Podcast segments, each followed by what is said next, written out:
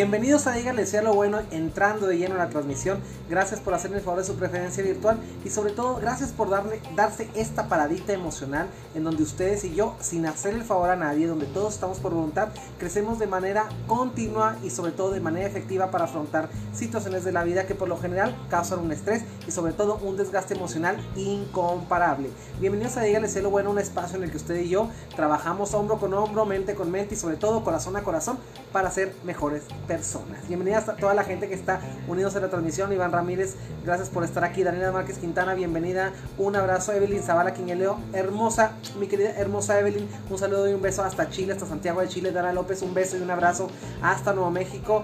Álvarez Sari lo está viendo también. Bienvenidos a la transmisión. Gracias por darse esta paradita emocional a la que sin lugar a dudas todo mundo salimos un poquito descalabrados y donde, donde simplemente, simple, simple y sencillamente quieren que caigamos en la cuenta de que nadie está exhibiendo un modelo de perfección porque sin lugar a dudas todos somos seres humanos, todos caemos en cuestiones de enojo, todos caemos en cuestiones de rabia, todos caemos en cuestiones de infidelidad. Y, y quieres que le diga una cosa, la humanidad como, como un producto fallado de fábrica, pero que sobre todo tiene una esperanza de una mejora continua, una esperanza de ser cada día mejor y por eso nos dedicamos a lo que nos dedicamos. Aquí en Cielo Bueno es un espacio en el que eh, se establece una comunicación afectiva y efectiva para que domine eh, la cuestión de la salud emocional, para dominar la cuestión de la inteligencia emocional. Y ustedes me preguntarán a usted, ustedes me preguntarán a mí, eh, ¿qué, es la, ¿qué es la inteligencia emocional? Porque de pronto todo el mundo habla de un término de inteligencia emocional, pero ciencia cierta muy pocas personas sabemos qué es lo que es. Primero que nada me gustaría decir que la inteligencia emocional es poner todas las actitudes y aptitudes, valores, contentos y descontentos, partes rotas y partes eh, estre estrechas de, nosotros, de nuestra personalidad, al servicio de nosotros mismos. Es caer en una asertividad acerca de lo que sentimos para después finalizar en una congruencia con lo que decimos y hacemos. Bienvenida a toda la gente hermosa que se está conectando aquí. Rosa María Gutiérrez Holguín, Santísima Trinidad de San Marcos, Guatemala también. Laura Marín definitivamente un tema muy, muy triste para las personas que, que, es infiel y también para la persona que está viviendo una infidelidad. Completamente de acuerdo. Mi querida Aide Morales, también buenas tardes aquí presente, presente Cristina Harris, como siempre, aquí en esta aula virtual, mi querida y tres veces heroica Hilda Costa, un beso para usted. María Luisa Carrizales, ¿qué tal maestra? Un gusto, un gusto saludarle, un gusto eh, tener este punto de encuentro con usted. A quien diga le sea lo bueno, gracias por interesarse en estos proyectos que de alguna manera tenemos, mucha gente tenemos en que ver con esas inspiraciones de las transmisiones. Elizabeth García también lo está viendo. Bienvenida. Cristina Jara dice, Ari, Mej Ari Mejía, Kelo Padrón, ya comenzó el live. Mi querido Kelo, ya me comentaste y de saludos desde Perú en la invitación. ¿Qué pasó, mi querido Kelo? ¿Dónde te encuentras? Rosalía Gutiérrez dice, buenas noches y muchas felicidades en el aniversario de sus dos años de relación con un hombre maravilloso que es Iván Ramírez. Ah, muchísimas gracias. Gracias porque me encanta, porque aparte yo les decía, yo les decía la vez pasada, aparte de que conocen el personaje de lo que es el psicólogo, también me gusta que conozcan el personaje humano. Entonces, muchísimas gracias, mi querida Kelo, mi querida Rosa María Gutiérrez y bienvenido Kelo Padrón desde Perú. Entonces, ¿qué les parece si, si sin más ni más entramos a la transmisión? Entonces, vamos a hablar primero que nada. Primero que nada, eh, yo siempre les digo, hay teoría que respalda este estudio acerca de lo que es la infidelidad. Y yo les comentaba, en, sin lugar a dudas, yo les comentaba en la invitación que hice hace unos, unos 15, 20 minutos antes de, de la transmisión, iniciar la transmisión de infieles, que había, siempre me gusta comentarles teoría y ciencia. En este caso, les voy a, les voy a hablar de un autor que es el doctor Pittman, que el doctor Pittman habla de una, una teoría basada en el, el, elemento de la curiosidad, fíjense, el elemento de la curiosidad. Saludos desde Puebla, ¿qué tal? Mira, me encanta porque, perdón que hagan una, una parada aquí en, en, el, el, arranque del tema, pero me encanta, me encanta saludar a la gente de Puebla, la Guadalajara, Perú, Costa Rica, Uruguay, la gente de Chile, la gente de México, Estados Unidos y toda la gente que se está sumando aquí. De pronto me pongo a ver la estadística de la página, de los alcances de la página y veo que ya somos 17, 18 países los que seguimos aquí, aquí en Dígale sea lo bueno, donde sintonizan y sobre todo donde toda gente quiere crecer de una manera emocional. Gracias por recordar mi origen, qué buen tema, pero doloroso para quienes somos víctimas. Aprovecho para felicitarte. Gracias, te mando un abrazo y vamos a ver hasta dónde llega el traje de víctima, porque de pronto mi querida Santísima Trinidad nos ponemos un traje de víctima que así como para hacer un origami con ese papel de víctima, ¿no? Entonces, les decía, el doctor, el doctor Pittman habla de un elemento crucial para la infidelidad. Y él habla, este elemento eh, crucial, ¿cuál creen que es? La curiosidad. Y la curiosidad como la activación de la fantasía. Y la fantasía me refiero a la sobrevalorización del hecho del acto sexual, esa hipersexualización que tenemos acerca de ese mito de que y voy al súper y lo me topo con alguien guapetón y después nos vamos al estacionamiento y tenemos sexo. ¿Y cómo será? ¿Cómo tendrá el pene? ¿Y estará rico o no estará rico? ¿Y lo hará bien? ¿Y lo hará mejor que mi esposo o lo hará mejor que mi esposa? Y esta curiosidad de saber, de, de descubrir otro cuerpo, esa curiosidad de ver otro cuerpo desnudo, esa curiosidad de sentir otros labios, de tocar otras partes íntimas, de, de descubrir otras maneras distintas o otras maneras vigentes que a lo mejor también sentimos que nos estamos perdiendo. Porque por otro lado el doctor Pittman habla, aparte de la curiosidad, habla de una pérdida ideal de la sexualidad, en donde habla y dice que, que el infiel. Se, se eh, manifiesta o se manipula, se automanipula con una cuestión de me estoy perdiendo de vivir X o Y sensación. Y, y, de pronto voltea a ver a una pareja y dice, es que ella nada, más, ella nada más lo hace así o él nada más lo hace así.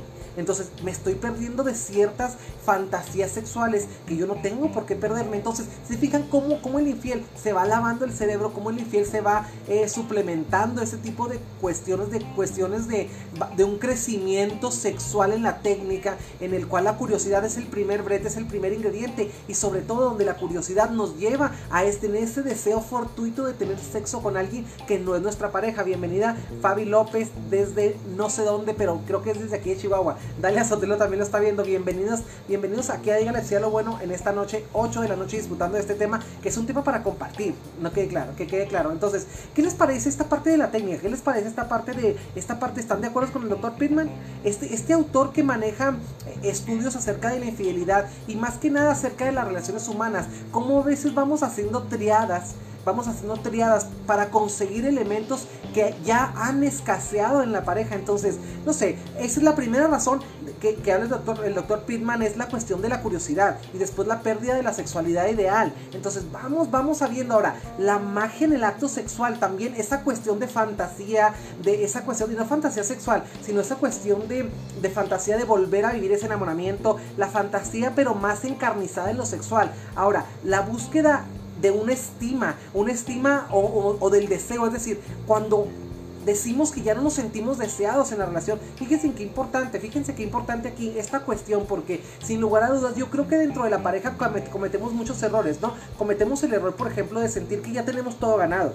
Y entre esa parte del autoconvencimiento de que yo ya no tengo que mover un dedo para disfrutar de lo que disfruto, o que ya todo es mío, nos encontramos en una pérdida del cortejo y nos encontramos en una pérdida de la estimulación, inclusive nos encontramos en una pérdida de la identidad sexual, donde no me refiero que no sepa si soy hombre, soy gay, soy, soy lesbiana, soy transexual, heterosexual, no me refiero a ese tipo de cuestiones de identidad sexual, me refiero a una identidad sexual en, en la parte en la que yo a lo mejor llego a la relación, sintiéndome como una persona deseada, una persona catalogada en el mundo por X o Y circunstancia de valía, de belleza social, de reconocimiento, y de pronto cuando llego a mi pareja y que pareciera ser que es la persona adecuada que es la persona que me da esa valía, que tengo el equilibrio, es decir, como yo le digo al pelón siempre, qué bonito es encontrar todo en el, mismo, en el mismo envase. Entonces, cuando se supone que encontramos ese envase que tiene todo cuanto necesitamos en pareja y después vemos que el envase no está lleno, sino que es un envase nada más que viene sellado, pero que viene roto o vacío, entonces es cuando empezamos a buscar ese otro envase lleno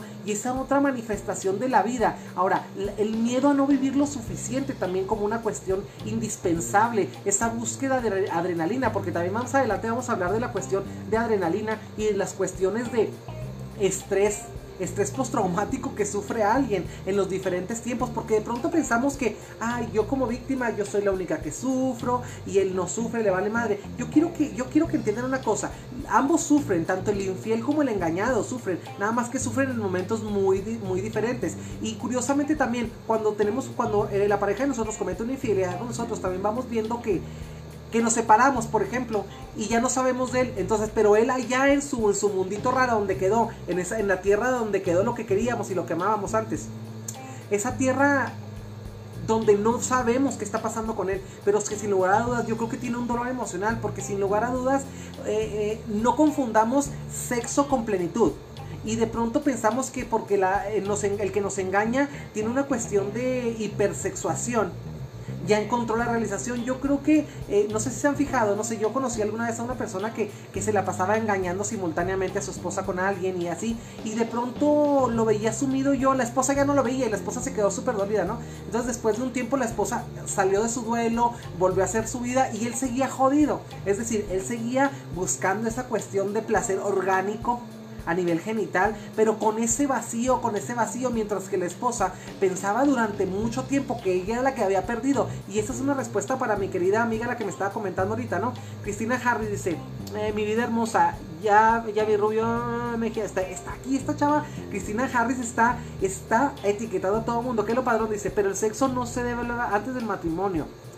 Eh, mira, mi querido Kelo, yo creo que aquí también es una cuestión de mito, y ese es el mito que quería romper, gracias por tocar el tema, mi querido Kelo desde Perú yo creo que la sexualidad es algo que se debe de practicar desde el matrimonio, desde antes del matrimonio, porque sin lugar a dudas, el cuestión del temperamento sexual, el cuestión de, de, si nos encontramos, si me gusta tu pene, si me gusta tu vagina, si lo podemos hacer, si podemos entablar, si tenemos esa conexión en la cama, esa conexión en la cama, esa conexión en la intimidad matrimonial, como un aliciente completamente poderoso dentro de lo que viene siendo el eros en la pareja, el eros como el brazo derecho de la pareja, inclusive eh, el eros como el brazo derecho de la pareja y del amor de la conciliación, el eros como un aliciente completamente para detectar las, las indiferencias que son nuestra pareja, porque por ejemplo también cuando la pareja, ¿cómo sabe? Es un termómetro también el eros, mi querido Kelo, porque también cómo sabemos cuando nuestra pareja está bien o está mal con nosotros, es de alguna manera, no es una violencia implícita o explícita, pero de alguna manera estamos viendo que está sufriendo un tipo de desánimo cuando vemos que ya no nos busca,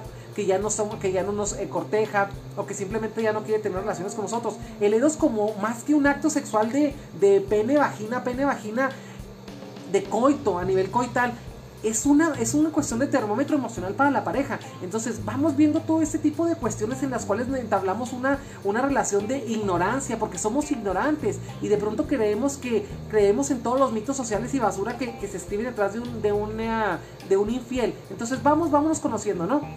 Dice Cristina Hardy, dice, perdón Enrique, me emociono que todos mis amigos están aquí en el live. Un saludo y un abrazo para todos sus amigos y gracias por incluirlos en esta aventura emocional, mi querida Cristina Harris. Un beso desde Chihuahua, México, también para todos ustedes, los amiguitos de la señorita Harris, de Miss Harris.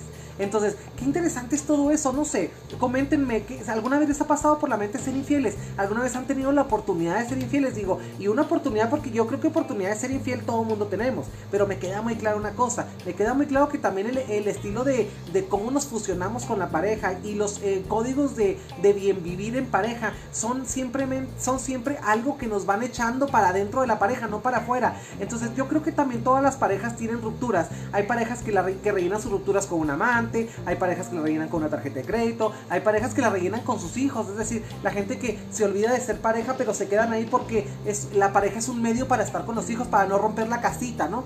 Entonces el dinero también es una ruptura que se... El amante nada más como una amalgama sexual, el, el amante nada más, pero a veces también el dinero también es una amalgama porque es sexual, porque también intercambiamos sexo por dinero. Y son eh, eh, de pronto las esposas castigan al hombre con sexo, eh, con el sexo, con la limitación del sexo, y los hombres castigan a las mujeres con la limitación del dinero. Entonces, si ustedes se fijan, yo lo que quiero que entiendan es que hay muchas opciones para ser infieles y hay muchas maneras, pero también hay muchas opciones de rupturas en, dentro de la pareja. Y la infidelidad nada más es una de ellas, ¿sí? Ah, hay gente que tiene compra que son compradores compulsivos. Por lo regular, los infieles son cuestiones, personas que tienen un locus de control interno muy pobre, es decir, tienen mucha falta de control de impulsos, mucha falta de control de estímulos. Por lo regular, es gente que, que siempre vive en, en, el punto fashion de la vida, en el, es decir, en el, no sé, por ejemplo, es gente que cuando viene al psicólogo hace como un shopping doctor, que es andar de psicólogo en psicólogo. Es gente que tiene un sentimiento de vacío, de insatisfacción. Es gente que, que no le llena nada, que quiere tener todo y que a veces, a veces parece que tienen todo, pero realmente dentro de ellos no tiene nada. Entonces vamos, vamos viendo, dice, soy de Ascensión Chihuahua, un beso y un abrazo para la gente bonita de Ascensión. Ahí tengo un muy buen amigo, Eduardo Chávez, sus papás tienen ahí un, negocio, una tienda, ahí en, Ascensión. Entonces espero que lo conozcas y le mandes un saludo de parte de este psicólogo loco que transmite desde Chihuahua. Y gracias por venir, mi querida Fabi López. Entonces, vamos viendo todas esas cuestiones, fíjense, esas cuestiones, vamos más allá. Yo los invito a que vayamos más allá que vayamos más allá, porque necesitamos comprender, porque a veces nuestra pareja falla, yo creo que necesitamos entender qué tipo de colaboración activa, escúchenme, sin temor a tratarme, qué tipo de responsabilidad y qué tipo de, eh, de, plan activo tenemos en función de una infidelidad, porque también de pronto vamos, vamos viendo que esto es de dos, y yo creo que a veces esos dos están culpando también como al amante, y es la cuestión en donde, por ejemplo, me, me encanta porque las mujeres eh, llegan a ver su, a su esposo con alguien, y van y se desgreñan y se gritan, eres una perra y te voy a matar. Y yo digo, güey, pues el que tiene el compromiso de exclusividad es contigo, no la perra esa a la que quieres matar. Entonces, vamos, vamos desmitificando todo ese tipo de cosas. O sea, igual, el hombre, cuando se topa con que su esposa es amante, quiere ir a golpear al otro y lo voy a matar y te voy a despedazar y, se da uno, y vamos arreglándolo como hombres. Digo, bueno, yo creo que en lugar de dudas, la única manera de que si tú te topas a tu esposa en la cama con alguien y quieres arreglarlo como hombre, sería como hombre agarrar tu dignidad y largarte y no volver. Yo creo que la única manera de agarrar la dignidad es poner un, un punto y un, y un paso de tierra por delante ante la relación y dejar de buscar explicaciones, porque por otro lado empezamos a caer en toda una sintomatología extremadamente compleja que nos deja más que distorsión y dolores emocionales en los cuales vamos identificando la acción de otro y responsabilidad de nosotros. Es decir, si bien tenemos un grado de responsabilidad, obviamente, no en la infidelidad, pero como en la cuestión en la que se cocina esta, ¿no? En la cuestión en la que somos un poco tóxicos para el matrimonio. Claro, que eso ya, eso, más la decisión del otro de ir a coger con alguien más, pues es donde nace la infidelidad. Pero realmente no tenemos una cuestión de responsabilidad, no en infidelidad, sino en una cuestión en que cocinamos atmósferas tóxicas en la pareja y vamos agarrando los huevos emocionales como yo siempre les digo y seguro la maestra Carrizales va a estar muerta de la risa, mi querida maestra, oyó usted muy bien, agárrese los huevos emocionales y vamos teniendo una cuestión aquí de virtud de la, de la verdad, una cuestión de virtud de, de, ser valientes, una cuestión de virtud, ser virtuosos en la honestidad, en la honestidad de por qué estoy aquí ahora. También vamos a ver otro tipo de infidelidad, las infidelidades simultáneas, es decir, el que anda con cuatro a la vez. Y ese tipo de cuestiones que dices tú, ¿what? Entonces donde vemos que el estrés como brazo derecho dice infidelidad ¿Y por qué el estrés? Porque imagínense nada más ese pobre hombre, esa pobre mujer, y digo pobres porque finalmente la vida lo cobra. Y, y, y fíjense, a Sigmund Freud decía una frase que me gusta mucho, dice, el cuerpo no miente. Y las sesiones pasadas yo les decía que el infiel manifiesta en el principio un disfrute, un enamoramiento, entonces está con su esposa y luego después se le acaba el enamoramiento con la esposa y empieza otra vez el enamoramiento, el disfrute, el mariposeo, la ilusión, el sexo, la acogida, el besito, lo cachondo, la clandestinidad y luego se acaba el, enamoramiento en esa relación y luego se consigue otra, por eso les digo el, engañador simultáneo. Entonces se consigue otra y va viviendo, entonces ya, ya lleva matrimonio fallido, amante, amante número uno fallida y lo amante número dos eh, a, tope. Arriba, ribototota, como diría mi querido Adal Ramones, que al cual le mando un saludo también. Entonces, vamos arriba, ribototota con la, con la amante número dos y de pronto salimos de ese enamoramiento y entramos y ya pasa al, ya pasa al, al, closet de las camisas gastadas y luego ahí se compra otra camisa y vamos coleccionando. Y fíjense qué, qué interesante porque el cuerpo tiene solamente una capacidad de enfrentar el estrés. Y sin temor a equivocarme les voy a decir una cosa, todos conocemos a ese, a ese promiscuo tonto o ese engañador, ese esposo, ese esposo infiel tontos, estúpidos que van dejando pistas, pero ¿por qué? Porque inconscientemente ya no pueden señoras y señores, ya lo que quieren es que ya se les dispersa el ganado, como diríamos aquí en Chihuahua, ¿no? Que se les vaya el ganado. Entonces, vamos viendo todo ese tipo de cuestiones. Bienvenida Valdés Marian también dice, que lo padrón dice, los hombres infieles tenemos un vacío emocional muy grande.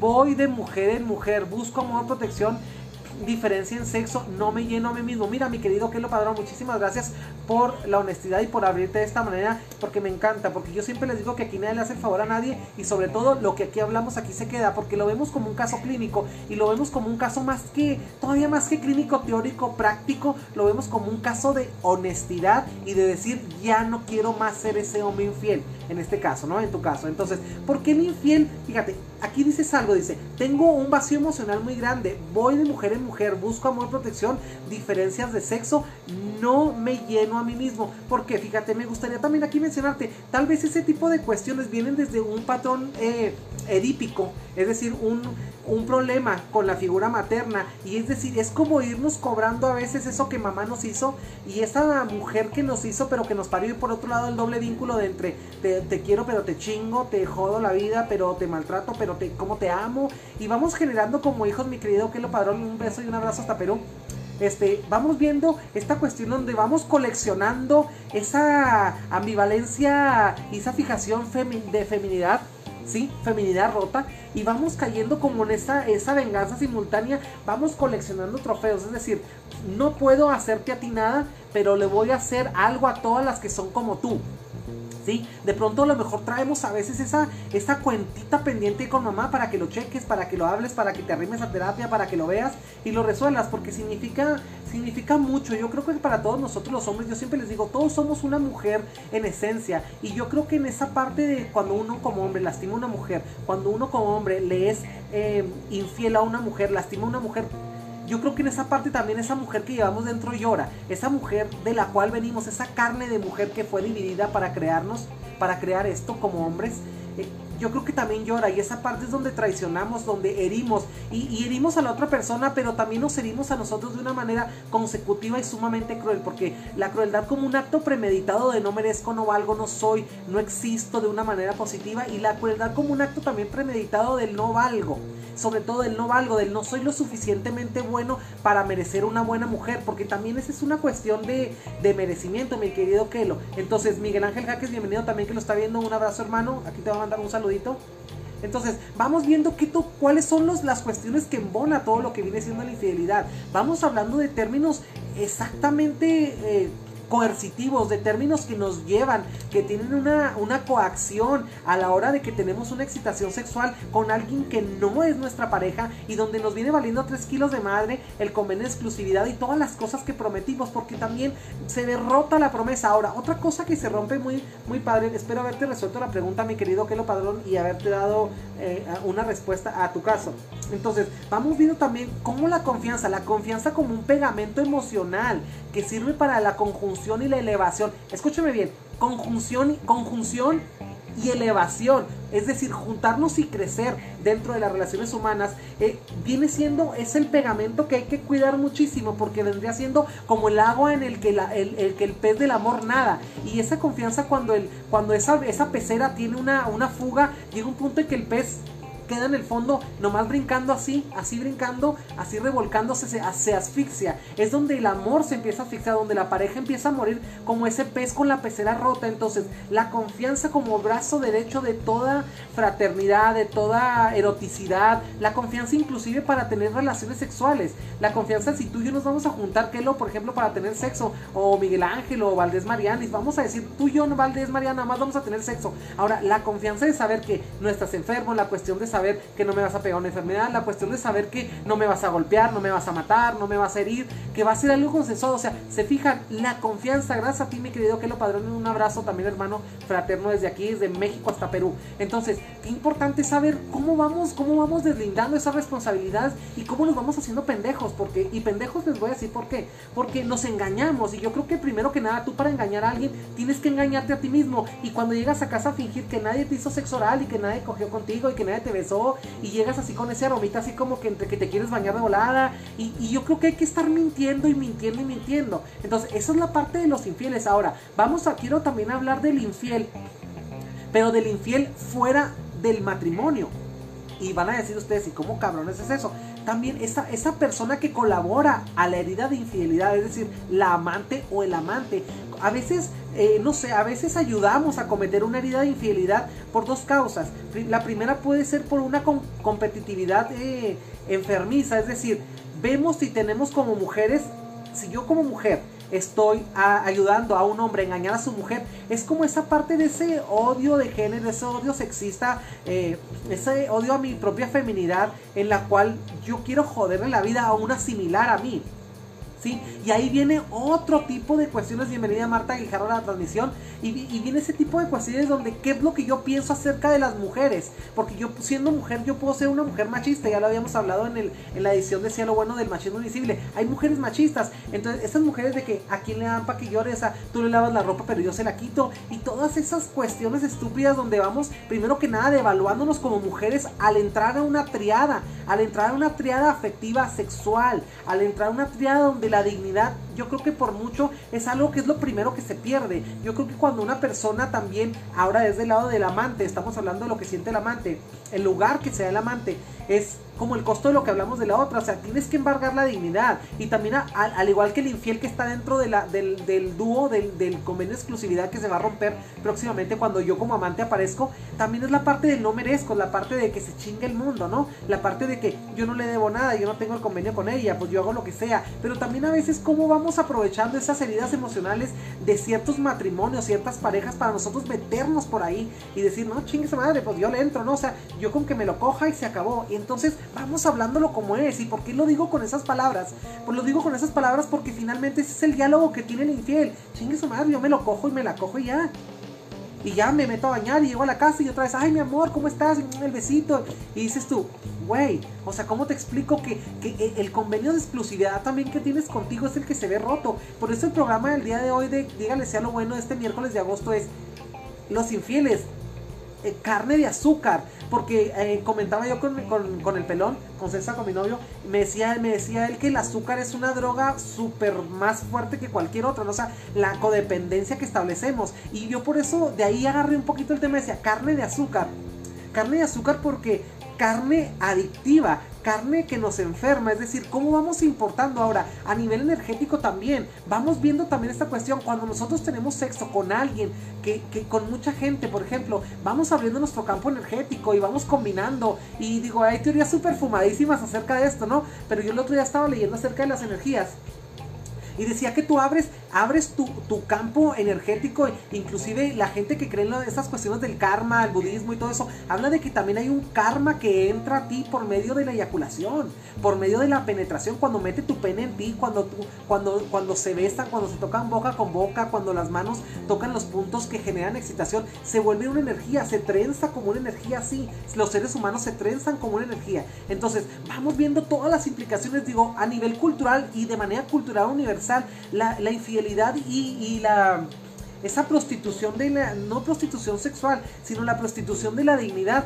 como un rango asqueroso de la debilidad humana. Y digo asqueroso porque es algo que finalmente tanto el engañado como el engañante sufren. Entonces vamos viendo, ¿no? Dice María García y Admin Ortega, jaja, sí me acordé de esa rola. Hermosa. Aquí alguien está escribiendo en los comentarios, a veces me pongo así muy intenso. Saludos y feliz aniversario. Muchísimas gracias, hermosos. Gracias por felicitarme. Gracias por reír conmigo que estoy riendo en este momento emocionalmente. Fíjense qué bonito es aquí lo cabrón no es llorar con el que llora, es reír con el que ríe. Y a veces lo difícil es encontrar gente que ría con, cuando estamos riendo. Entonces, yo ahorita estoy riendo porque tengo dos años de relación con mi pelón. Me encanta que ustedes también lo tomen como un festejo de ustedes. Sí, me encanta, me encanta. Sumar, sumar. Dice, si supiéramos lo poderoso que es el sexo, no, no lo tuviéramos con cualquiera. Mi querida María Gracia García, Qué importante es eso, qué importante es eso. Bienvenida Villa Marcia a la transmisión. Entonces les decía, las implicaciones de la otra persona también, qué perfilación tenés que tener para, para ser la amante, para ser la otra. Pues simplemente la cuestión de merecimiento, es decir, cero merecimiento, es decir, ¿por qué chingados andar agarrando algo que ya está escogido, algo que, una manzana mordida, si puedo agarrar algo que ya está, algo nuevo? Y no me refiero a que se nos quite lo nuevo que o que perdamos algo cuando estemos en el matrimonio, pero me refiero a porque yo, yo, yo soltero, digo, no sabe, por ejemplo, a mí no saben la cantidad de veces que hombres casados me proponían que fuera su amante. Digo, y no porque sea la cosa más chula de la vida, sino pero volvemos a lo mismo por esa cuestión de, y hombres casados con mujeres. Ahora, en esta cuestión de la homosexualidad, esta cuestión de, de cuando uno es homosexual, la, la cuestión cultural donde hay muchos homosexuales también que no se aceptan y son casados y van teniendo relaciones simultáneas con hombre y mujer. Entonces, está lleno de ese tipo de cuestiones. Y, yo se los cuento acá como el gremio, del gremio gay, ¿no? O sea, para que ustedes vayan entendiendo ¿Cómo funciona? En el gremio heterosexual es lo mismo. Hay cuestiones donde decimos, ¿se fijan por qué los, los moteles están llenos los martes y los miércoles? Porque son martes y miércoles de mercado. Y de pronto vas vaya al mercado, a los mercados, a, los, a los Walmart o a, las, a, los supermercados de la marca que sea, y vas viendo los estacionamientos llenos y entras a la tienda y, no, y está vacía la tienda. ¿Sí? O eh, hay mucha más, hay muchos más carros afuera que gente adentro. Y es ahí donde se dice el, rumor urbano cuenta, que es donde gente que va a ligar y de ahí salen los moteles. Entonces, si vas a los moteles, los moteles están así. Entonces, qué interesantes todos esos mitos y vean que van respaldados con una ciencia, con un, con un conocimiento. Es decir, esta cuestión de donde se activa la fantasía, se activa el erotismo, donde queremos encontrar el amor en una pareja y el sexo en otra. Ahora, hay mitos donde se dice que no se puede estar enamorado de, varias personas. No se puede estar enamorado de varias personas, pero podemos ser buscadores de una cosa en cada persona. Entonces, ¿usted qué es lo que busca en su pareja? Bienvenido, dígale si bueno, como siempre le digo, donde va a encontrar cosas que a veces no le gustan, pero que sin lugar a dudas siempre le van a servir. Y si no le van a servir, olvídelas. Digo, tampoco es obligación que se las queden. No le haga caso a este loco psicólogo. Dice, se te pasan las energías de las personas con las que has estado. Esta persona completamente dice, dice, así es amiga Cristina Harris, dice Valdés Mariano, dice, felicidades por su relación tan bonita. Nos equivocamos tanto al elegir pareja. Fíjate, yo les voy a decir una cosa. Cuando menos en la cuestión de escoger pareja, es una cuestión muy importante, es una cuestión donde no podemos ir por la vida agarrando lo que sea. Y el otro día me comentaba una amiga, me comentaba y me decía, ay, es que me presentaron a un tipo súper guapo y luego me mandó una foto, obviamente el tipo buenísimo y guapísimo. Pero tú lo veías y yo decía, ah, pues está guapillo, está muy guapo, un cuerpazo el tipo, ¿no? Lo conocí en una carne asada de la madre y lo, y lo me decía, le dije, ¿qué es lo que no te gusta de él? Dijo, lo que no me gusta es que dicen que es bien canijo, es bien volado. Y yo, en ese momento, güey, yo lo había borrado de mi lista de contactos, ¿sabes? Pero resulta que mi amiga estaba así como que, ay, a lo mejor, y si me, y si me manda mensaje por Facebook, y yo digo, güey, o sea, ¿cuál es el criterio de inclusión y exclusión cuando buscamos pareja? Haciendo referencia a lo que dice aquí mi querida Valdés Marian, de que nos equivocamos tanto al elegir la pareja, es decir, a veces nos vale madre y sabemos que es ojalere, sabemos que es promiscuo, sabemos que le hace el amor a todo mundo, ¿sí? que le hace sexo a todo mundo. Entonces, qué interesante es que nos vale madre y compramos el carro ya desvielado, ¿no? Y cuando nos, no nos deja aquí tirado, decimos, ¿por qué a mí? Y yo no sabía, güey, ¿cómo te, ¿cómo te explico que el chiste se cuenta solo? O sea, vamos viendo a la gente, vamos, y sin lugar a dudas se los voy a decir, tenemos que tener una cuestión de filtro a la hora de elegir una pareja. Y, no importa, digo, aquí claro que en este país misógino y en este país de, de, de, de tanta pobredumbre emocional, la gente dice, ¿cómo eres mamón? ¿Cómo eres sangrón? Eh, ¿Te vas a quedar solo porque no encuentras, porque quieres un modelo? No, no, güey, no quieres un modelo. Yo lo que quiero es alguien que esté a la altura de lo que yo merezco. Porque yo también necesito a alguien a mi nivel. Y sin lugar a dudas, yo siempre les digo, no hay gente de segunda clase. Pero también hay una clase para cada gente. Y la clase que nosotros nos damos. ¿Y cuál es la clase que nos damos? Yo también les digo, nosotros somos los que nos volvemos de segunda clase. Pero de pronto cuando vamos nosotros tratándonos como personas de primera clase y acercamos y nos acercamos a alguien que se trata como de segunda clase. Entonces es ahí donde no hay una no hay 1.5 clase.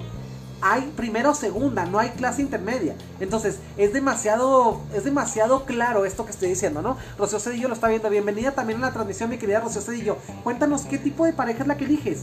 Cristina Harris dice, lo que pasa es que a veces nos ponemos el precio más bajo. Es lo que yo diría. no, me da mucha risa mi querida Cristina Harris porque estaba a punto de decirlo. Andamos fiando la caricia.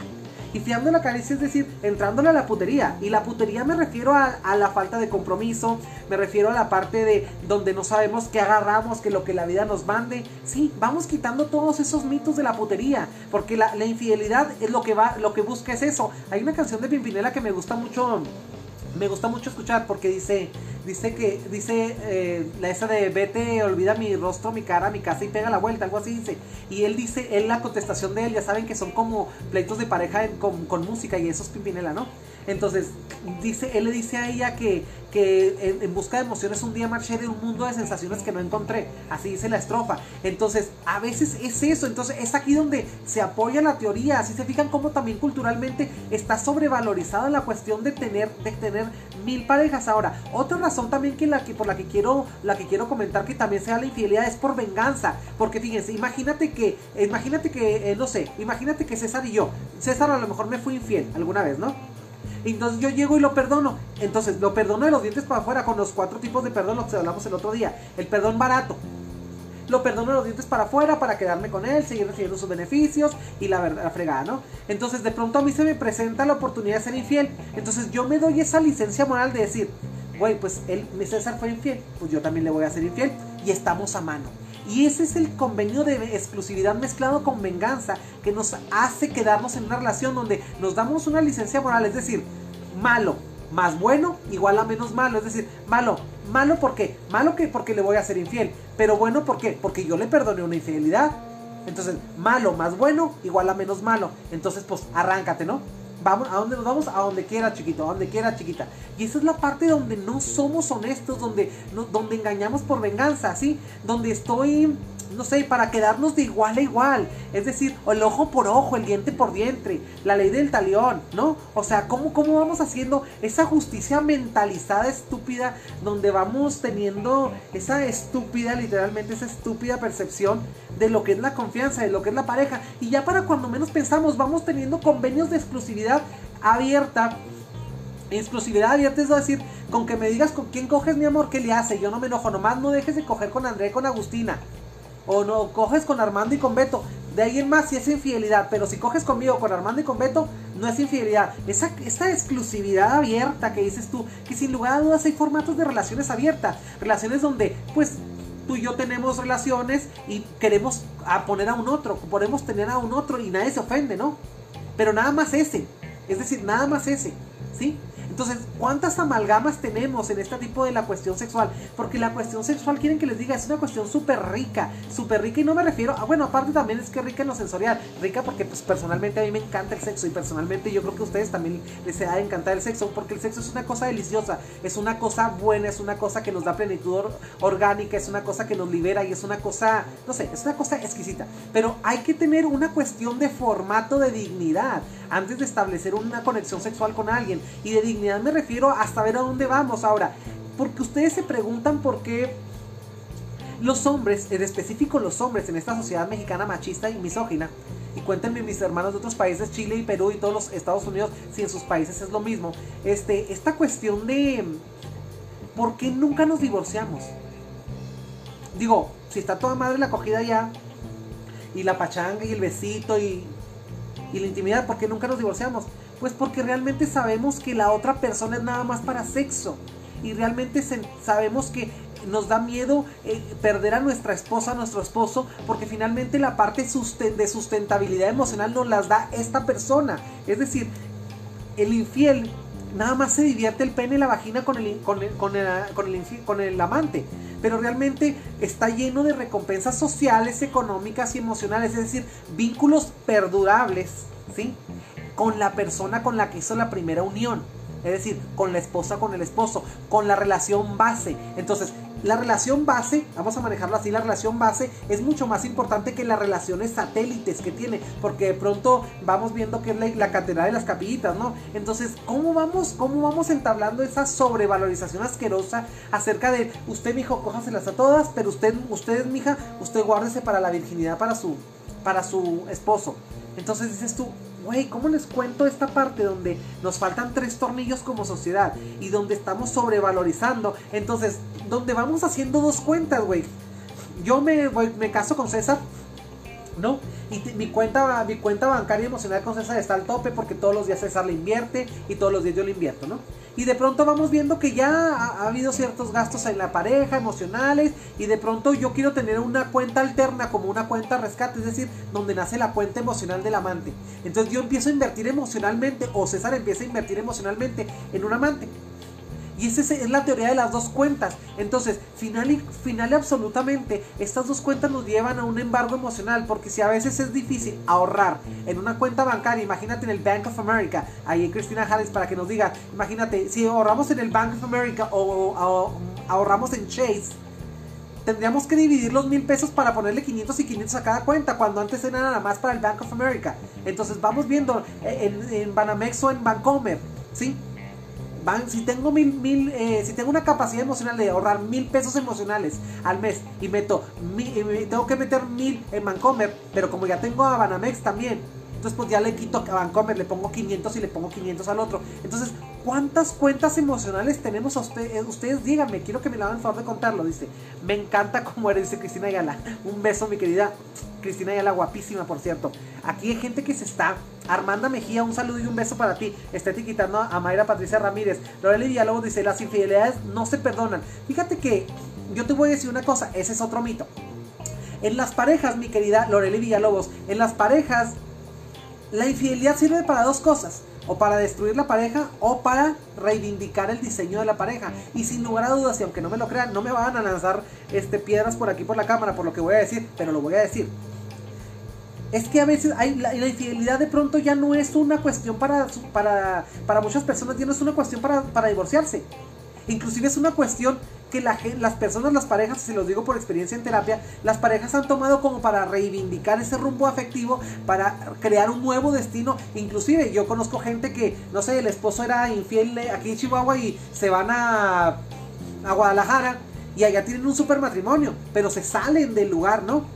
Y es decir, vuelven a hacer un convenio de exclusividad. Es decir, la infidelidad sirvió como trampolín para caerse y levantarse. Es decir, llegar hasta el fondo, empujarse y ¡fum! salir hacia arriba. Entonces, Aquí las cosas van a ser lo que usted quiera y sin lugar a dudas no podemos tejer como una real absoluta eh, reacción el abandonar a alguien o dejar o mandar a la chingada una relación por una infidelidad. Yo, yo conozco mucha gente que después de una infidelidad han vivido las segundas nupcias de una manera excelente y no me pregunten cómo, pero yo creo que funciona en, función de, del sistema de creencias de cada quien. Habrá gente que, para la cual la infidelidad es así como que, ah, bueno, pues estupendo, pero hay gente para la cual la infidelidad le ocasiona un grado de caerse en una depresión o suicidarse. Entonces, depende de qué es lo que tú te dices acerca de la infidelidad. Habría que ver en, el tipo de terapia cognitivo-conductual. Se, habla de creencias centrales. Entonces, dependería, mi querida Loreli Villalobos, a ver de qué de lo que tú piensas que es la infidelidad. Porque a lo mejor yo te digo infidelidad y para mí es así como que, ah, pues la fin de la relación, pero ya. Pero habrá gente que diga, oportunidad para crecer. Y, la felicidad es relativa y la, y la infidelidad es relativa, es dependiendo de la profundidad del nexo de cada pareja, porque también a otro lado. Ahora, la infidelidad también se hace por venganza, hablamos, y por curiosidad. Ahora vamos a hablar otro tema o un subtema dentro del tema de los infieles, la infidelidad también como una solución ya para acabar a la chingada con esta relación. Es decir, no tengo los huevos emocionales para, para bien irme, entonces busco andarla cagando para para que este güey me deje. A veces los hombres, fíjense, los hombres somos bien, bien miedosos. Y los hombres le dejamos la responsabilidad a la mujer de que acabe con la, con la relación. Y a veces una, una infidelidad es el brete o la idea perfecta para acabar con un matrimonio que estaba muerto hace mucho tiempo. Es decir, es como tumbar el pasado, es como darle con la troca con el coche al barandal para abrirlo, ¿no? Entonces, vamos, vamos siendo bien honestos, vamos siendo bien indispensablemente aceptados en el sentimiento. Es decir, vamos viendo por qué somos infieles. Cristina Harris dice, entonces la infidelidad es la falta de amor propio y se me fue para arriba. Y valores, completamente. Fíjate, la infidelidad más que nada es la cuestión del no merezco. La infidelidad es la cuestión de ese amor propio roto, ese amor propio lleno de hoyos, donde vamos viendo que no merezco, que a veces mi pareja es algo demasiado bueno para mí. O sea, no merezco esa mujer que me respeta, me aburre las relaciones bien, me aburre el buen sexo con mi pareja, me aburre eh, tener que tener la capacidad de cuidar cuidadosamente a alguien, decir, yo soy incapaz de dar, yo estoy para recibir. Esa parte de infidelidad nos, nos, nos habla de, de una cuestión de un hambre incalmable. Y no me refiero de sexo. A veces yo creo que las personas que tienen mucho vacío emocional se conforman con sentir una realización fisiológica. Pero sin lugar a dudas, eh, quiero que me lo comenten si les ha pasado. Eh, quiero que sepan eh, que también yo creo que inmediatamente después de cuando nos venimos, de cuando tenemos relaciones sexuales, cuando eyaculamos los hombres, o cuando tenemos una relación sexual con mujeres que tenemos un orgasmo, o cuando mujeres, cuando, cuando como mujeres nos venimos, y venimos me refiero a eyacular, a, cuestiones este, ya estructurales, eh, sexuales, genitales. Yo creo que ahí es donde viene la culpa, ¿no? En cuanto termina el placer orgánico empieza el displacer emocional. ¿Por qué? Porque sabemos que es un acto que viene clandestino, que es un acto que está sobreponiéndose a la felicidad y a la, y a la alegría de alguien más. Yo creo que en ese momento en el que sentimos que nos venimos, que eyaculamos, que, nos que terminamos el, el placer a nivel este, genital, yo creo que en ese momento nos damos cuenta de la pendejada que estamos haciendo. Y yo creo que la pendejada no tanto en función de la otra persona, sino en cuestión de la maldad que tenemos y la cuestión de cómo podemos mancillar un amor que a veces es muy puro y cómo podemos mancillar la confianza. Y, coméntenme, coméntenme si a alguien le ha pasado. O sea, cómo después de, de caer en ese momento de, ah, de excitación sexual, estarse tocando, de venirse y todo eso, que es algo riquísimo, por cierto. ¿Cómo.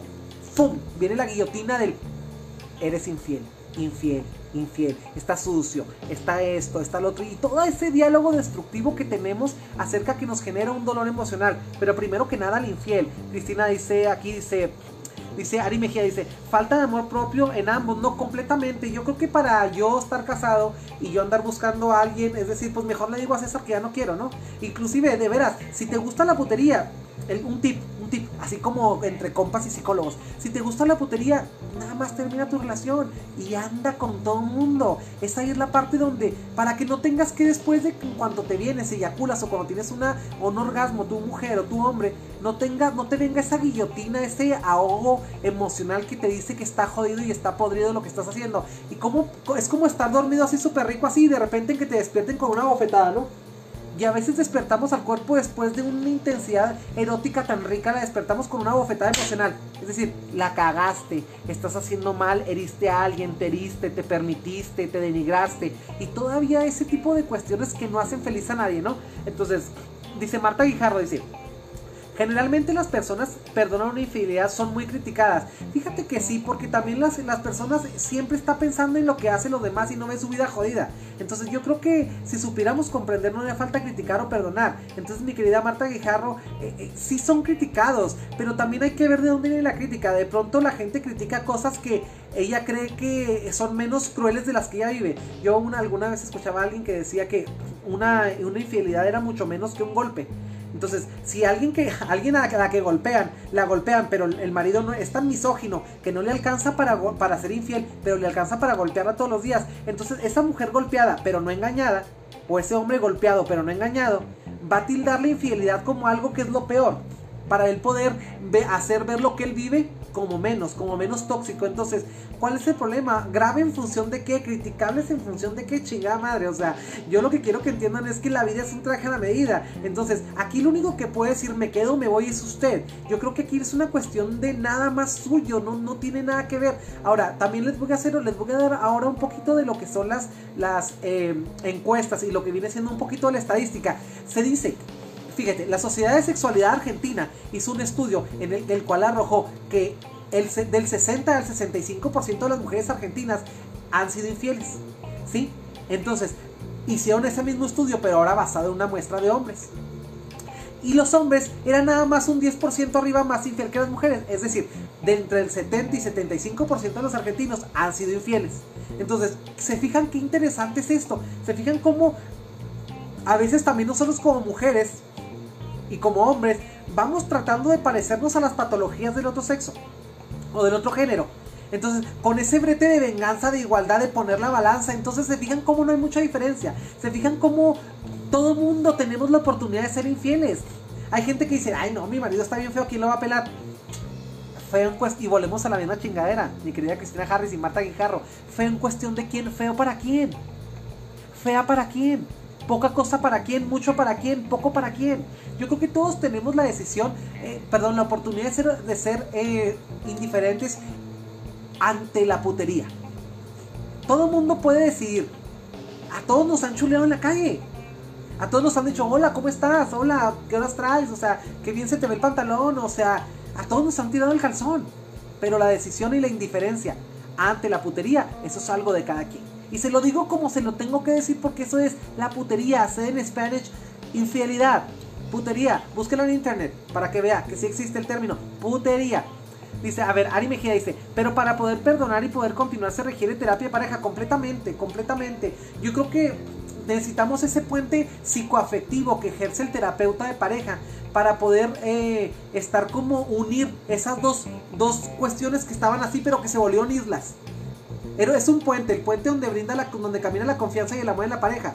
Entonces cuando hay una ruptura de infidelidad pasa esto, se retraen y nos pasamos de ser un puente a ser una isla y somos un archipiélago y de pronto queda aquí el papá, mamá y los hijos, porque también los hijos, acuérdense que se los dije en la sesión de Dígale sea lo bueno de los hijos del divorcio, quedamos, la familia queda como un archipiélago, porque es decir, de, ser una red quedamos a ser todos así, estamos juntos, pero cada quien estamos en un archipiélago, en un archipiélago emocional, es donde estamos unidos y cada quien desde su dolor. Entonces, la cuestión aquí del terapeuta es esto, es une, hace esos caminos, es como regar arena para unir esta isla, esta isla con esta y poder volver a establecer ese puente de comunicación y establecer ese puente de dignidad otra vez, donde digo, si se puede, ¿verdad? Porque también es una cuestión que a veces como, como terapeuta les tengo que decir, eh, les tengo que confesar, es muy difícil, ¿no? Porque de pronto el hombre comete la, la estúpida actuación de decir, ay, ay, ay, ya te dije que sí, cogí con Andrea, te dije que fue infiel, pero ya cállate. Y es donde el, una de las dos partes, por lo regular, el que es infiel, quiere que el otro se le pase así. Y no, hay todo un proceso. Entonces, qué importante es respetar los procesos, porque la vida es un traje a la medida. Entonces, pero también si usted está entrando un proceso en donde usted, su pareja le fue infiel, usted tiene que definir también, porque un camino fácil no va a ser. Un camino no fácil no va a ser, entonces usted tiene que ir retraerse, a cerrar sus ojos y volver a su cuenta emocional, ir a hacer un, un estado de pérdidas y ganancias emocionales, que es lo que quedó roto después de una infidelidad para que usted pueda saber si vamos a poder pasar por todo ese proceso tan doloroso, pero sobre todo ese proceso tan, eh, tan ambiguo y tan complejo de lo que es restablecer la pareja después de una infidelidad. Bienvenidos a Dígale lo bueno, aquí no le vamos a decir lo que le dé su gana escuchar, le voy a decir lo que le, lo que le tengo que decir y de la manera en la que la tengo que tratar. Dice, Espero haberte respuesto a tu pregunta, mi querida Ari Mejía. Sandra Marvagues dice, a veces la infidelidad es solamente la cereza del pastel. Hay cosas que duelen más que una infidelidad y que definitivamente estas destruyen el matrimonio. Coméntame como cuáles, porque yo creo que también, si bien la infidelidad es una de las cosas que más laceran el matrimonio, yo creo que también los golpes. Yo creo que también, yo creo que a veces no somos infieles con la pareja, pero ahí les va otro tema pero somos infieles con nosotros mismos al quedarnos con alguien que no nos ama, alguien que nos maltrata, alguien que nos golpea, alguien que nos hiere, alguien que todos los días nos come la autoestima, alguien que todos los días como una hamburguesa, nos come de a poco, ¿sí? alguien que todos los días nos roba el entusiasmo por vivir y a veces es la peor infidelidad. Si tú me preguntas a mí, mi querida Sandra Marvalles, la peor infidelidad que tú puedes cometer es la infidelidad de estar en un lugar donde no se te respete no hablemos de un escarnio social, no hablemos de la burla de los cuernos o la canción esa de El Venado, El Venado. Esas pendejadas que, la gente hace como para reírse de las cosas que le, que le da miedo realmente, ¿no? Hablemos de cosas mm, más serenas, hablemos de cosas que nos impacten en lo emocional para crecer, no para hacer de esta vida una mierda, ¿no? Eh, vamos a hablar de, de, todo lo que se rompe con una infidelidad. Vamos a hablar de, de, vamos a hablar, por ejemplo, de los síntomas que sufre una persona que es engañada.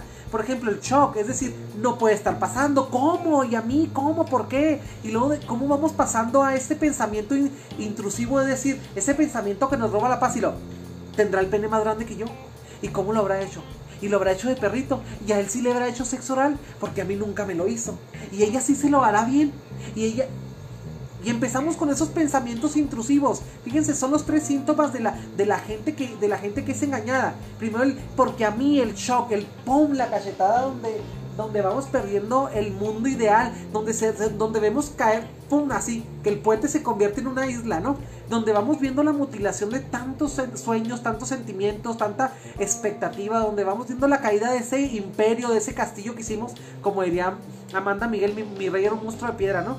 Entonces, cuando vemos viendo que ese monstruo de piedra sale y se exhibe, cuando, cuando vemos la infidelidad y cuando, cuando se desmorona ese shock, ¿no? Ese shock que, que, nos cae encima. Ese es el primer síntoma de la persona que, que es engañada. Y lo vamos viendo, el, el, pensamiento es intrusivo, el pensamiento repetitivo, donde nace la maldita comparación. Y digo maldita porque maldita la hora. ¿Por qué? Porque la comparación le decía, Iga tiene las boobies más grandes y tenía más nalgas que yo, y a lo mejor Iga sí le hace sexo oral y yo cometí el error de no hacerlo, y yo esto, y vamos viendo toda una calaña de, de intrusos que nos inyectamos y monstruitos emocionales que nos van cayendo adentro y que nos van comiendo de adentro hacia afuera, güey. Y como les cuento, ya sabemos cuál es el desenlace de eso. Una depresión, un suicidio, una cuestión de arrebato, una cuestión de desvalorización. Entonces, sin lugar a dudas, e, ese argumento torcido, ¿no? Que finalmente desencadena en el tercer síntoma, el enojo, la furia. Y me las vas a pagar, y esto no se queda así, y se las voy a dar a otro, como dice Jenny Rivera, ¿no? Las caricias, no me entiendan. Entonces, y es donde queremos, volvemos a lo mismo, establar ese, ese derecho de venganza, ¿no? Donde queremos ponerle esa balanza, ahora te voy a chingar, ¿no? Y es decir, donde para chingarlo tenemos que batirnos en la misma mierda. Y donde perdemos de vista la dignidad que tenemos. Donde perdemos de vista que el respeto no lo faltó, pero la dignidad la entregamos nosotros. Cuando nosotros nos ponemos a ser infieles para pagar una infidelidad con otra. Es como tapar un, un, un balazo con una bala más grande. Digo, no, no sirve, ¿no? Digo, no hay manera. Aquí dice que lo padrón dice, eso lo has resumido muy bien, la infidelidad es una culpa emocional completamente, esa maldita cosa de no valgo, no merezco, ese doble vínculo con mamá, ese, tiene mucho que ver con las heridas, con las heridas madre, ¿no? Tiene mucho que ver con la, es gente a lo mejor que abandona antes de que lo abandonen, es ese apego evitativo, ¿sí? Es decir, no busco cómo cagarla, no, no, sé cómo cagarla para que este güey se vaya, ¿no? Para que esta güey se vaya, ¿no? Entonces, vamos viendo todo ese tipo de cuestiones, ¿no? Rita Cárdenas también bienvenida a la transmisión, dice, los feos tienen más suerte. Fíjate que por lo regular, los que decimos feos, ay, hola el guapo, ¿no? Los que decimos los, los feos, tenemos más carisma. Pero fíjate que curiosamente, el carisma como un como un brazo derecho, y yo sí mis brazos derechos, ¿verdad?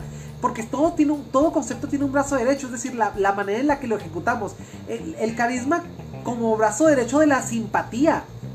Porque fíjense, el infiel es muy simpático por lo regular. Los infieles son muy simpáticos, pero no son empáticos. La simpatía es la, es la capacidad de embonar y establecer relaciones a donde quiera que vamos. Es la relación de empatizar con el mundo, de entablar una buena relación con el mundo. Esa es la simpatía. Pero la empatía es la cuestión de, de ser empate, de ser al mismo nivel de profundidad en nuestra relación con nuestra pareja. Es decir, que nos duela su dolor, que nos duelan sus heridas. Y no me refiero para una manera patológica de cargar la mierda del otro. Me refiero sino para no tocarlas, güey. Me refiero para tener la cuestión de, de no abandonar ese convenio y tener esa cuestión de siempre tener en mente las promesas que hemos hecho. Bienvenidos a Dígale sea lo bueno. ¿Cuántas promesas ha roto con su pareja este día? De pronto vamos entablando relaciones donde vamos prometiendo para romper, güey. Y esa es la cosa que no se vale. Los infieles como una calamidad Fíjense, como una calamidad que por un lado es reprochable, pero por otro lado es una aventura que nadie se quiere perder. Bienvenidos a Dígale a lo bueno, lunes, miércoles y viernes, 8 de la noche. ¿Qué quiere que le diga? La vida es maravillosa, dice Hilda Costa, dice, me encanta que siempre utilizan las palabras indicadas. Mi querida Hilda, ¿cómo chingados le explico? Las cosas como son. Bienvenidos a Dígale a lo bueno. Y quieren que les diga una cosa. Más vale una verdad que estremezca que una mentira que endulce. Entonces, porque la mentira es el brazo derecho también de la infidelidad. Creo mucho que, que es cuestión de valores, completamente. También es mucho de lo que vivimos en casa, pero también es mucho de lo que es que es multifactorial. Es, es multifactorial, eh, mi querida Ari Mejía. Es, es, multifactorial porque yo creo que es una cuestión más que nada de, de qué es lo que yo merezco, güey. O sea, si quiero andar cogiendo con todo mundo y coge, coge, coge, coge, coge. Y finalmente yo me estoy resumiendo así como si fuera un pene con patas, con piernas, ¿no? Que va caminando por la vida. Imagínense un pene con piernas ahí caminando por la vida. O una vagina con piernas caminando por la vida. Entonces, ¿qué soy? ¿Soy una persona completa o soy solamente algo genital? Tenemos muy genitalizadas las relaciones. Tenemos ahora los modelos porno también. La pornografía también ayuda mucho porque de pronto estamos viendo una, una película pornográfica. Digo, yo creo que todo el mundo hemos visto una película pornográfica que son buenísimas, por cierto. Y, y, donde, y donde vamos viendo que hay penes de este tamaño, güey. O sea, un pene así, este tamaño, un pene de 30 centímetros, dices tú. Digo, un pene grande, o sea, ¿cómo les explico que no es nada cómodo? Entonces, qué interesante eso. Lo, ¿Cuáles son los modelos de virtuosidad sexual que se exponen? Las boobies súper grandes así, y que si te quitas el brasier no se te mueven, no se te caen, y ya todo el mundo quiere unas chichis súper duras, ¿no? Entonces, qué importante es cómo todo lo, cómo, cómo nos vamos permitiendo que nos introyecte el mundo, ¿no? Cómo nos vamos permitiendo que, que la situación sexual social, eh, esa hipersexuación, de, de, donde siempre vemos el patrimonio como una área donde, ah, ya nomás lo hacemos de perrito siempre. Ay, no, pues ya sé, ya me pongo, ya sé cómo lo hago. O sea, ¿cómo, cómo nos permitimos aburrirnos por medio del aprendizaje social? Entonces, dígame, dígame exactamente, el chiste se cuenta solo, ¿no?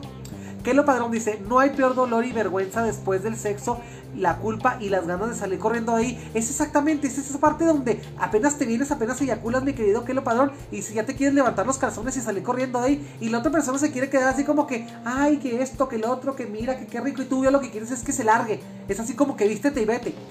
¿Sí? Es esa parte donde yo me quiero levantar los calzones y salir corriendo a madre para evitar que pasó y seguir la vida y ya, Qué feo, ¿no? Que tengamos que ir meramente realizaciones biológicas cuando la mayor virtud de esta vida es vivir realizaciones emocionales. Sin, simple y sencillamente el sexo como un brazo derecho de la relación, sí. Pero también quieren que les diga una cosa, el sexo también como una manera de reducirnos. Porque el sexo es maravilloso, me queda claro, ya se los dije otra vez, personalmente me fascina el sexo.